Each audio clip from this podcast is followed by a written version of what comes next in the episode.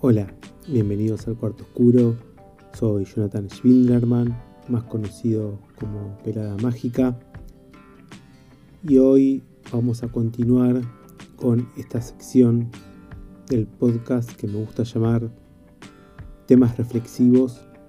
Hoy vamos a hablar de cambiar de trabajo a los 40 años. Principalmente cambiar de profesión. Por supuesto que esto es algo personal y para eso primero quiero contarles qué me está pasando a mí con respecto a mi profesión y por qué estoy pensando en cambiarla totalmente a esta edad. Para los que todavía no lo sepan, yo soy médico clínico internista. Es el médico que trabaja en la sala general de internación cuando les toca tener una neumonía, una infección urinaria o cualquier patología que requiera algún tipo de intervencionismo y por lo tanto requiera que se internen en un hospital, yo soy uno de los médicos que los va a ver en la sala general y se va a encargar de todos los días revisarlo, hacerle las indicaciones, cambiarle cualquier tipo de medicación que necesiten y cuando estén bien darles el alta. Yo estudié medicina en siete años y medio que tardé en, recibirme. Hice la residencia en clínica médica. Son otros cuatro años después de recibido. Más un año más donde fui jefe de residentes en el lugar donde hice la residencia. Y a partir de ahí empecé a trabajar en diferentes lugares, terminando en la clínica donde trabajo hoy en día. En total, desde que me recibí, vengo trabajando en internación hace 14 años. Es una profesión que a mí me gustó siempre. Me gusta mucho ser médico internista. Es una profesión súper difícil la de ser médico y dentro de esta profesión ser médico internista es, es bastante complejo. Es muchísima presión. Es un trabajo que es lindo porque, por supuesto, no todo el mundo sabe hacerlo. Requiere de una empatía muy importante por el enfermo, por los familiares, requiere de mucha paciencia, de mucho conocimiento, de mucha entereza, porque uno todo el tiempo tiene que enfrentarse a situaciones súper complicadas, con familiares y pacientes angustiados, a veces enfermedades que no tienen tratamiento, uno tiene que saber transmitir ese conocimiento al paciente y la información al paciente a un nivel que el paciente y la familia lo pueden entender. Y eso sin contar todo lo que nos pasa a nosotros, ¿no? que a veces estamos cansados, que estamos enfermos, que tenemos un montón de, de problemas propios, personales, económicos, familiares, que juegan en contra de la concentración que uno pueda tener en el trabajo diario. A mí me fascina poder estar a la altura de todo este trabajo, de, la, de lo complicado que es este trabajo y hacerlo bien, yo considero que lo hago muy bien. Por supuesto que me equivoco como cualquiera, pero siempre lo hago con mucho cariño, con mucho afecto, con profesionalismo. El problema que estoy teniendo últimamente es que esta presión que se genera en el día a día, asociado a la ya conocida pandemia que nos dejó completamente agotados de energía, trabajando todos los días a puro pulmón, donde teníamos todos los días bajas de compañeros, donde trabajábamos sin ningún tipo de reemplazos y el trabajo que normalmente hacíamos entre 4 o 5, de repente lo hacíamos entre 2 o 3, con el doble de trabajo, porque además había que trabajar mucho más por el paciente, llevaba mucho más tiempo revisarlo, entrar aislado, con el miedo que implicaba poder contagiarse, contagiar a, a la familia, médicos como yo, que por meses no vieron a sus padres por miedo a contagiarlos, todo esto hizo que bajara muchísimo la calidad de mi trabajo y cómo yo me sentía frente a mi trabajo. A esto hay que sumarle también el poco reconocimiento, el poco reconocimiento económico, porque estamos en un país donde hay muchísima inflación y donde el sueldo no, no sube acorde, un sueldo que puede llegar a ser mejor que en otras profesiones, pero si uno se pone a verlo fríamente, es un sueldo que no corresponde al semejante trabajo que uno hace, al estrés que uno tiene, a la presión que uno tiene, ¿no? Desde cosas básicas como indicar un protector gástrico, puede tener grandes consecuencias tóxicas en el paciente, interactuar con otros medicamentos. Cada cosa que uno indica, sea un medicamento, la colocación de una sonda, la colocación de una vía periférica, cada cosa que uno hace, indica y dice puede tener grandes consecuencias en el paciente y en la familia. Y nuestro sueldo no es acorde a, toda esa presión y a, a todo lo que nos exigen, ¿no? Porque tanto el paciente como la familia nos exigen excelencia, nos exigen que no nos equivoquemos en nada porque estamos con la vida de la gente en las manos. Pero el sueldo no es acorde a esa exigencia y esa excelencia que nos solicitan y nos, nos piden.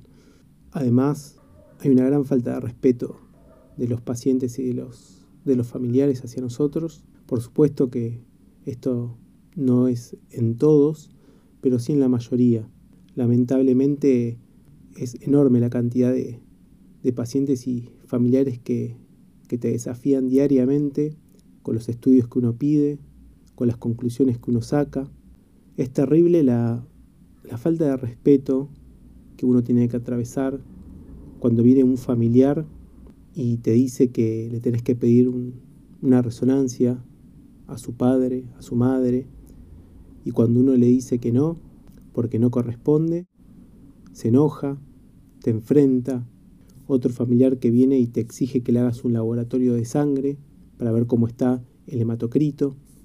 Y digo, ¿no? ¿Cómo, cómo puede ser que alguien que no tenga ningún tipo de formación en medicina venga y le exija al médico que estudió años y se formó años y trabaja hace años en esto, le venga a exigir qué es lo que tiene que hacer. Por supuesto que uno entiende la angustia, la preocupación del familiar, de ver a su, a su ser querido quizás enfermo, y entiendo la preocupación que eso conlleva y la angustia que eso conlleva, y podría entender que el familiar venga, llore, nos exija o nos pida que le solucionemos, que le ayudemos, pero lo que yo no puedo entender y lo que no puedo concebir es que me auditen, es una locura pensar que alguien sin experiencia de ningún tipo venga y me audite, me diga qué está bien, qué está mal, qué tengo que hacer, qué no tengo que hacer. Insisto, no soy Doctor House, no soy eh, una eminencia en la medicina, pero no hay ningún tipo de respeto por la profesión. Cuando un profesional te dice algo, es por algo y porque sabe y puedo entender que uno desconfíe, que tenga miedo, pero en definitiva es el profesional en el que uno pone las manos. Todo genera una gran fricción que lleva a tener que discutir y dar explicaciones a alguien que no entiende nada de medicina. Y eso conlleva al malestar entre la relación médico-paciente. La realidad es que uno al otro día no tiene ganas de volver a ver ese paciente o volver a hablar con ese familiar, pero se nos exige igual, se nos pide igual, pero son muy pocos los que nos agradecen, nos dan una palabra de aliento por haber ayudado a su familiar, por haberle dado confortabilidad quizás en sus últimos días, por haberlo curado de una neumonía, de una infección grave. Todo esto que yo les estoy contando me afecta muchísimo y me hace dudar de, de mi profesión. Una profesión que debería darme muchas más alegrías de las que me da. Entonces, con todo esto en la cabeza y en mi corazón, empiezo a, a pensar de la fotografía de otra manera. Porque de repente la fotografía, eso que era un hobby que yo disfruto un montón, que me hace muy feliz, que me llena el alma, puede empezar a ser una opción de trabajo profesional, con todo el esfuerzo y todo el trabajo que estoy realizando, con proyectos fotográficos personales, con el podcast, con el canal de YouTube, con el próximo libro que voy a editar, Entre Sueños y Pesadillas. ¿Por qué no poder ponerme a trabajar de la fotografía? Y no solamente explotando el lado artístico que me fascina, sino también haciendo eventos, ponerme un estudio, sacar retratos, sacar fotografía de moda. Y ahí es donde empieza la duda, el verdadero problema.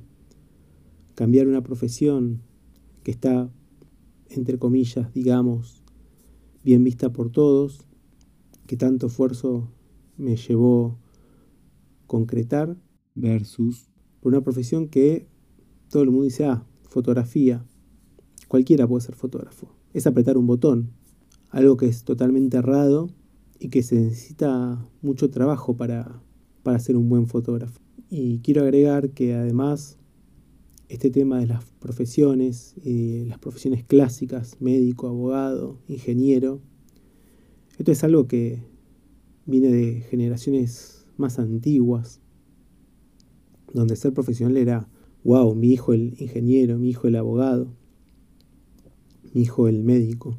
Pero el mundo cambió y hoy en día ser fotógrafo, videógrafo, marketing, es súper importante. Fíjense lo importante que es hoy en día vender un producto en línea. Para vender un producto en línea hay que tomar fotos del producto, hay que hacer algún video del producto. Lo importante que es el medio de YouTube, como muchos youtubers ganan fortunas subiendo videos y trabajando como, como youtubers. Y los influencers. Entonces claramente hay un mundo nuevo que la generación anterior no comprende y que nos permite pensar en una profesión como ser fotógrafo y darle más importancia que otras profesiones. Es cierto que no cualquiera puede ser fotógrafo o no cualquiera puede ser un buen fotógrafo, requiere un montón de práctica, de esfuerzo, de estudio, pero también lo positivo de la fotografía es que uno no necesita un título para ser fotógrafo. Cuando uno ofrece sus servicios de fotógrafo profesional, nadie pide el título de fotógrafo. ¿Se puede hacer carrera de fotógrafo? Claro, sí hay un montón de escuelas que te dan un título por hacer la carrera de fotógrafo, pero nadie te lo pide ese título. Lo que se fija la gente para, para contratarte o no son tus fotos, tu página web, qué cosas de fotografía haces. ¿Sos fotógrafo de bodas? Bueno, ver qué fotos haces de bodas. Ver tu Instagram. Y si les gustan las fotos que haces o los videos que haces, te van a contratar, no se van a fijar si tenés o no tenés un título. Y eso es una gran ventaja de la fotografía.